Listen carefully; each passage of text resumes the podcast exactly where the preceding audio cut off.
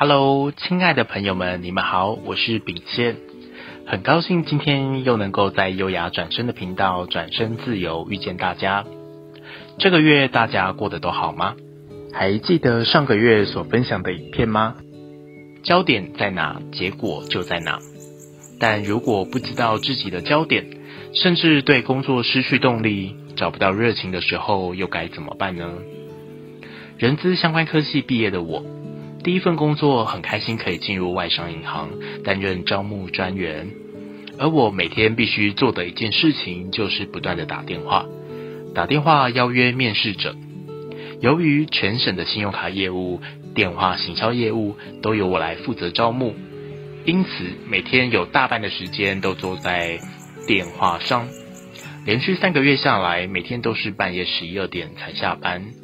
渐渐的，对于招募的工作开始有些退却，热情也开始消磨。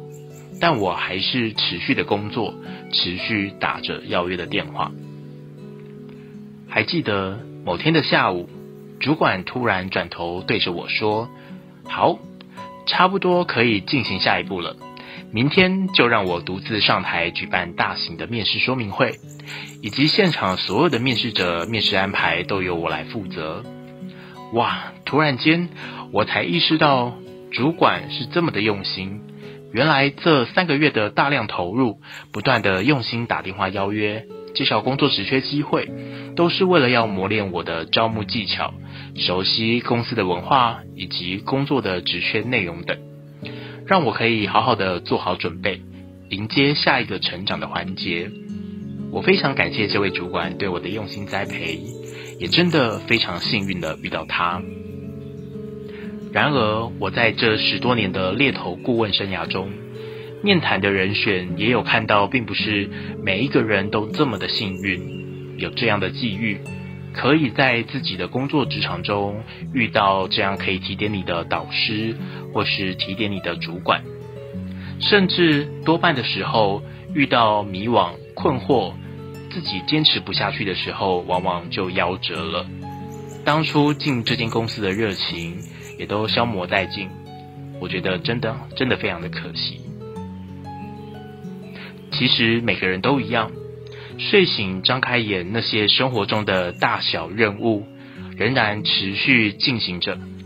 我们也扮演着父母、照顾家庭以及公司的员工等不同的人生角色。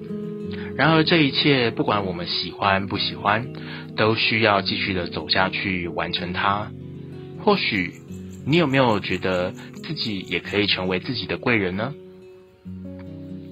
每段职涯就像进入游戏世界，当我们花越多的时间，用心的投入，持续练功升等升级，也会获得更多的技能，更多的宝藏，来加强自己的身心。